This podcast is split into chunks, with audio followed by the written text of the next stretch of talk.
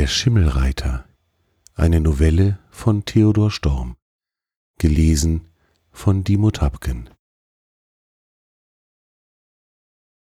Was ich zu berichten beabsichtige, ist mir vor reichlich einem halben Jahrhundert im Hause meiner Urgroßmutter, der alten Frau Senator Feddersen kund geworden, während ich, an ihrem Lehnstuhl sitzend, mich mit dem Lesen eines in blaue Pappe eingebundenen Zeitschriftenheftes beschäftigte. Ich vermag mich nicht mehr zu entsinnen, ob von den Leipziger oder von Pappes Hamburger Lesefrüchten. Noch fühle ich es gleich einem Schauer, wie dabei die linde Hand der über achtzigjährigen mitunter liebkosend über das Haupthaar ihres Urenkels hinglitt. Sie selbst und jene Zeit sind längst begraben. Vergebens auch habe ich seitdem jenen Blättern nachgeforscht, und ich kann daher umso weniger weder die Wahrheit der Tatsachen verbürgen, als wenn jemand sie bestreiten wollte, dafür aufstehen. Nur so viel kann ich versichern, dass ich sie seit jener Zeit, obgleich sie durch keinen äußeren Anlass in mir aufs neue belebt wurden, niemals aus dem Gedächtnis verloren habe.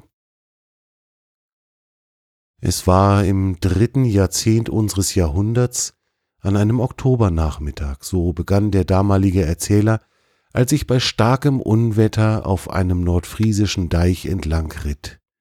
Zur Linken hatte ich jetzt schon seit über einer Stunde die öde, bereits von allem Vieh geleerte Marsch, zur Rechten, und zwar in unbehaglichster Nähe das Wattenmeer der Nordsee. Zwar sollte man vom Deiche aus auf Halligen und Inseln sehen können, aber ich sah nichts als die gelb-grauen Wellen, die unaufhörlich wie mit Wutgebrüll an den Deich hinaufschlugen und mitunter mich und das Pferd mit schmutzigem Schaum bespritzten. Dahinter wüste Dämmerung, die Himmel und Erde nicht unterscheiden ließ. Denn auch der halbe Mond, der jetzt in der Höhe stand, war meist von treibendem Wolkendunkel überzogen. Es war eiskalt, meine verklommenen Hände konnten kaum die Zügel halten, und ich verdachte es nicht den Krähen und Möwen, die sich fortwährend krächzend und gackernd vom Sturm ins Land hineintreiben ließen. Die Nachtdämmerung hatte begonnen, und schon konnte ich nicht mehr mit Sicherheit die Hufe meines Pferdes erkennen. Keine Menschenseele war mir begegnet, ich hörte nichts als das Geschrei der Vögel, wenn sie mich oder meine treue Stute fast mit den langen Flügeln streiften, und das Toben von Wind und Wasser. Ich leugne nicht, ich wünschte mich mitunter in sicheres Quartier. Das Wetter dauerte jetzt in den dritten Tag, und ich hatte mich schon über Gebühr von einem mir besonders lieben Verwandten auf seinem Hofe halten lassen, den er in einer der nördlicheren Harten besaß.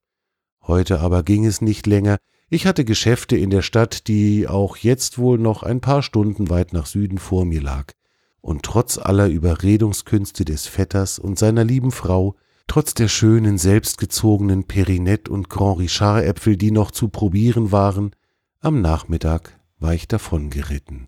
Wart du nur, bis du ans Meer kommst, hatte er noch an seiner Haustür mir nachgerufen. Du kehrst noch wieder um, dein Zimmer wird dir vorbehalten. Und wirklich, einen Augenblick, als eine schwarze Wolkenschicht des Pech finster um mich machte und gleichzeitig die heulenden Böen mich samt meiner Stute vom Deich hinabzudrängen suchten, fuhr es mir wohl durch den Kopf. Sei kein Narr, kehr um und setz dich zu deinen Freunden ins warme Nest. Dann aber fiel's mir ein, der Weg zurück war wohl noch länger als der nach meinem Reiseziel. Und so trabte ich weiter, den Kragen meines Mantels um die Ohren ziehend. Jetzt aber kam auf dem Deiche etwas gegen mich heran. Ich hörte nichts, aber immer deutlicher. Wenn der halbe Mond ein karges Licht herabließ, glaubte ich, eine dunkle Gestalt zu erkennen, und bald, da sie näher kam, sah ich es. Sie saß auf einem Pferde, einem hochbeinigen, hageren Schimmel. Ein dunkler Mantel flatterte um ihre Schultern, und im Vorbeifliegen sahen mich zwei brennende Augen aus einem bleichen Antlitz an. Wer war das? Was wollte der? Und jetzt fiel mir bei, ich hatte keinen Hufschlag, kein Keuchen des Pferdes vernommen, und Ross und Reiter waren doch hart an mir vorbeigefahren. In Gedanken darüber ritt ich weiter, aber ich hatte nicht lange Zeit zum Denken, schon fuhr es von rückwärts wieder an mir vorbei, mir war, als streifte mich der fliegende Mantel, und die Erscheinung war, wie das erste Mal, lautlos an mir vorbeigestoben. Dann sah ich sie fern und ferner von mir, dann war's, als sähe ich plötzlich ihren Schatten an der Binnenseite des Deiches hinuntergehen. Etwas zögernd ritt ich hinterdrein. Als ich jene Stelle erreicht hatte, sah ich hart am Deiche im Koge unten das Wasser in einer großen Wehle blinken, so nennen sie dort die Brüche, welche von den Sturmfluten in das Land gerissen werden und die dann meist als kleine, aber tiefgründige Teiche stehen bleiben. Das Wasser war trotz des schützenden Deiches auffallend bewegt, der Reiter konnte es nicht getrübt haben, ich sah nichts weiter von ihm. Aber ein anderes sah ich, das ich mit Freuden jetzt begrüßte. Vor mir, von unten aus dem Koge, schimmerten eine Menge zerstreuter Lichtscheine zu mir herauf. Sie schienen aus jenen langgestreckten friesischen Häusern zu kommen, die vereinzelt auf mehr oder minder hohen Warften lagen. Dicht vor mir, aber auf halber Höhe des Binnendeichs, lag ein großes Haus derselben Art. An der Südseite Rechts von der Haustür sah ich alle Fenster erleuchtet, dahinter gewahrte ich Menschen und glaubte trotz des Sturms sie zu hören. Mein Pferd war schon von selbst auf den Weg am Deich hinabgeschritten, der mich vor die Tür des Hauses führte. Ich sah wohl, dass es ein Wirtshaus war, denn vor den Fenstern gewahrte ich die sogenannten Ricks, das heißt auf zwei Ständern ruhende Balken mit großen eisernen Ringen zum Anbinden des Viehs und der Pferde, die hier Halt machten. Ich band das meine an einen derselben und überwies es dann dem Knechte, der mir beim Eintritt in den Flur entgegenkam.